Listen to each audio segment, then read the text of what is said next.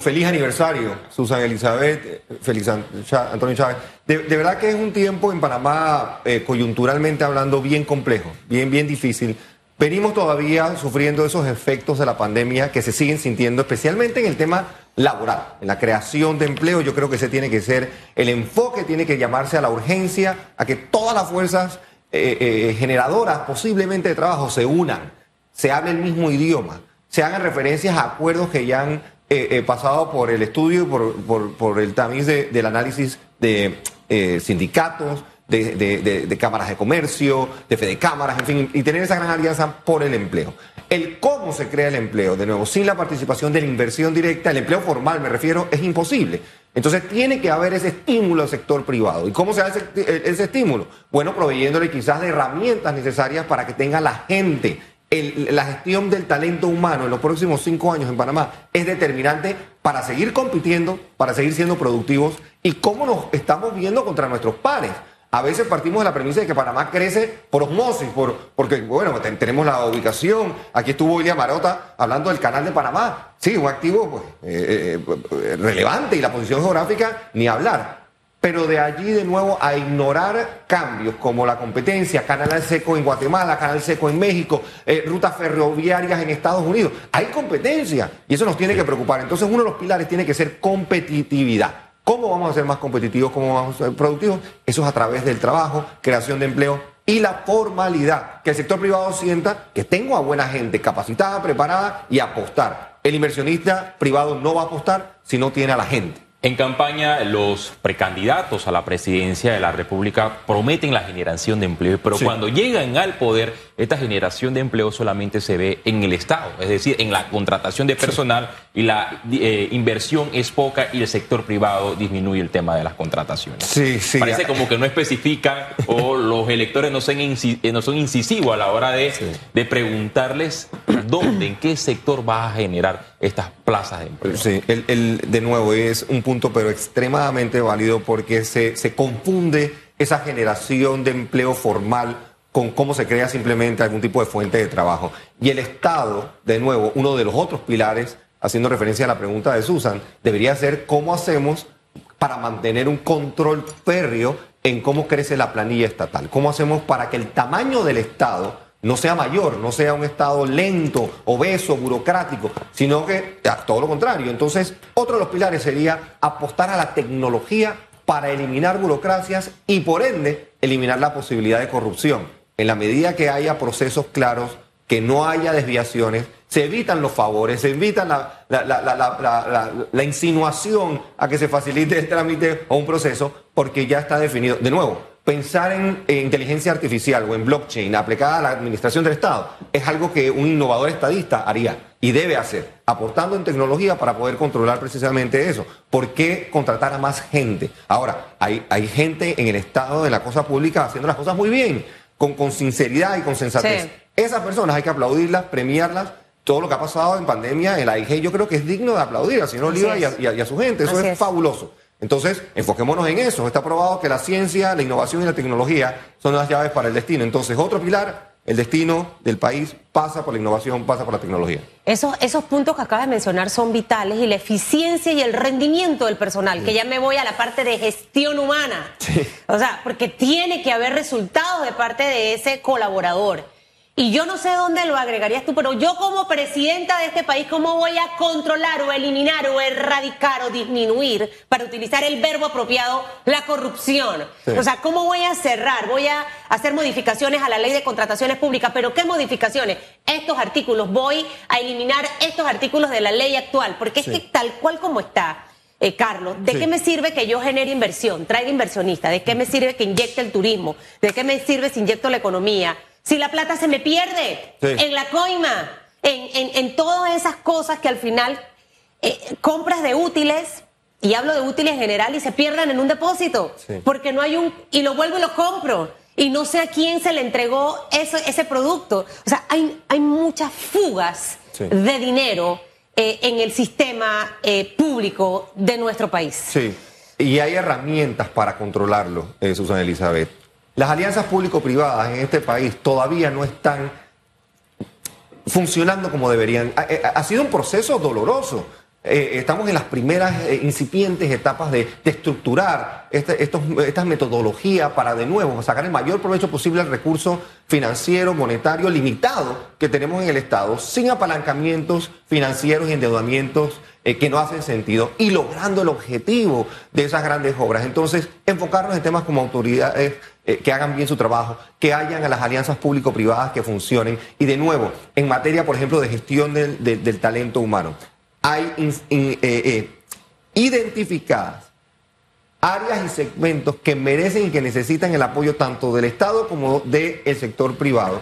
Específicamente, por ejemplo, el sector de empleabilidad juvenil jóvenes entre 17 años y 25 años que no tienen esa primera experiencia laboral. Sin embargo, el sector privado les exige esa, esa, experiencia, esa oportunidad profesional para contratarles, para poder entonces crecer. Entonces, hablemos de las conversaciones esas difíciles y duras que no hemos querido tener, no hemos podido, no ha habido la voluntad, pero que hay que tenerlas para que el país crezca en un sendero de sostenibilidad. Eso es también otro de los pilares, yo creo que los candidatos tienen que enfocarse. Sostenibilidad el crecimiento económico de nuevo, que no se traslada a progreso social. ¿Para qué hablar de él o para qué enfocarnos? ¿Para qué anunciar esos, esos grandes números? Ah, no, que esto está bajo control, la inflación está es la más baja de la región, el crecimiento es más alto de la región. Eso no se traduce a la realidad y cotidianidad del progreso social. Encontremos, porque existen los medios para hacerlo, en inversiones, de nuevo, en energía renovable, energía verde, en, en, acceder a mercados internacionales donde hay innovación, donde hay enfoque en el medio ambiente, en lo socioeconómico, en gobernanza, en fin,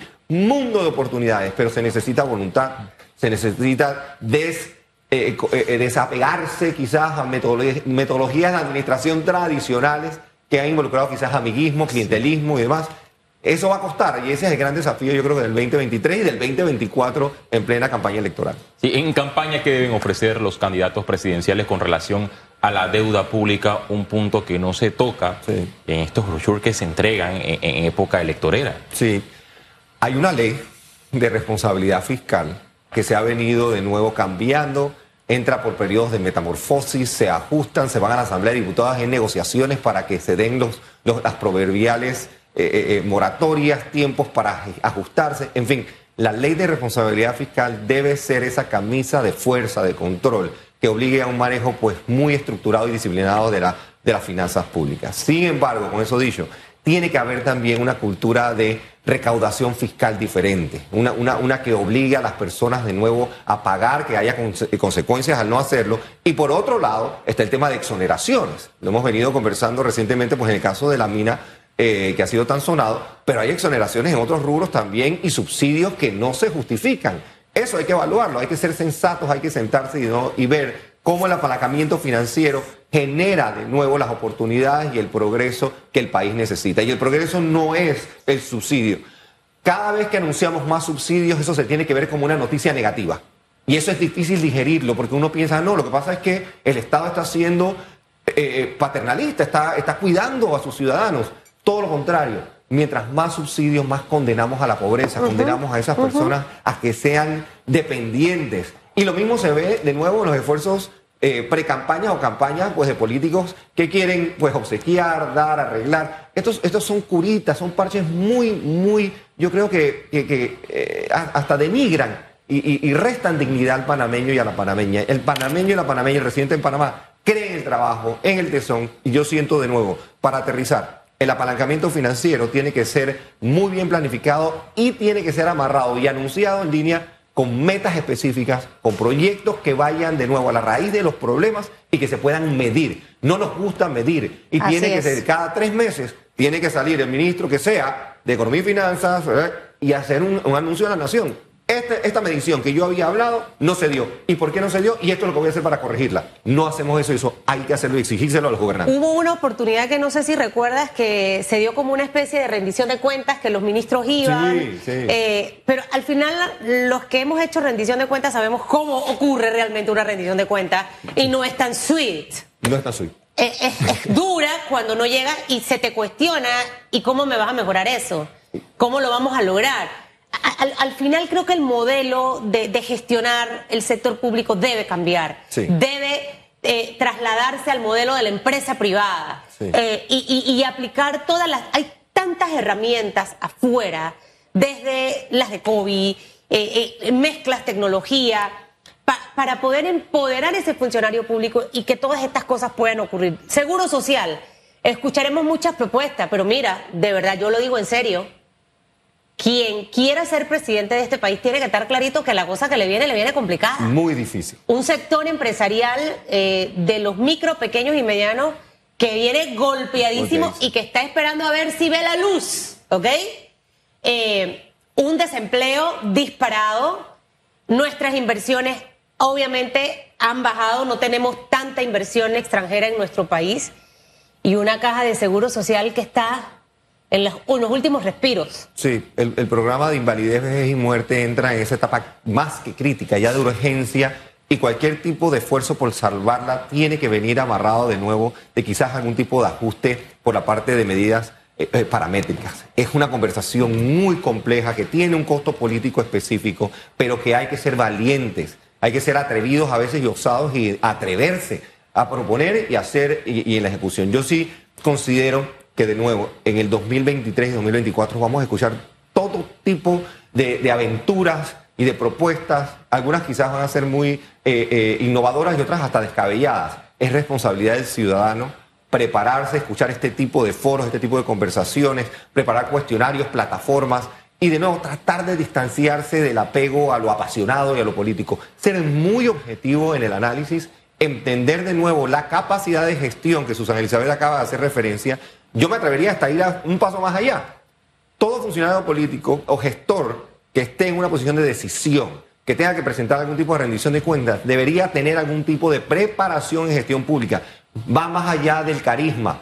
Tiene que ir más allá de solo una batalla o un discurso anticorrupción.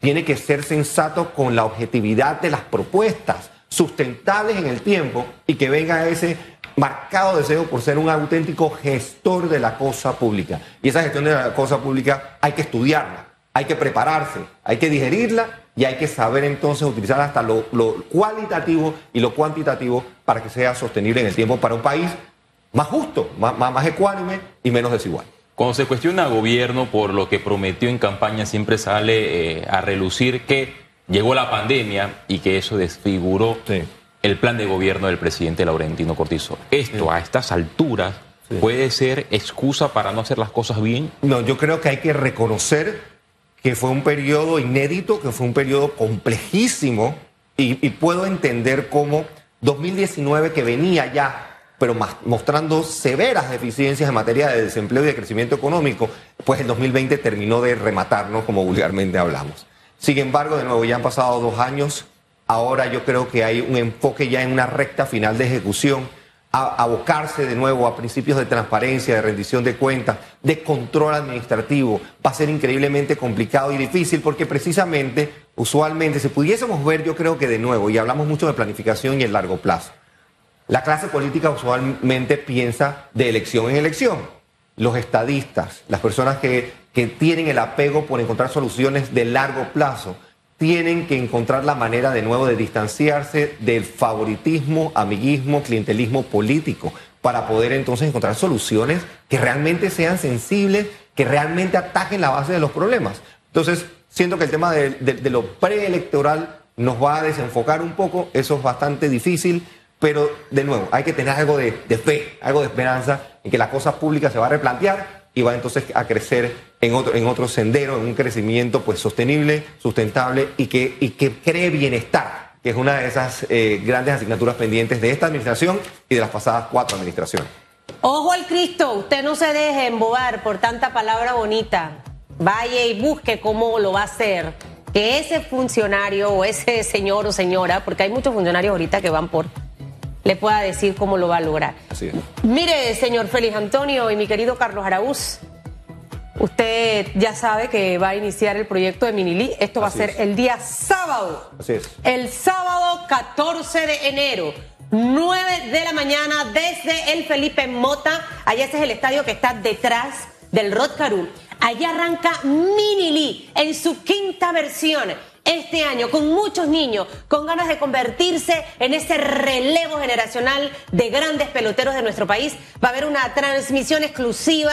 Mire, esos peladitos juegan con el alma, el corazón y la vida.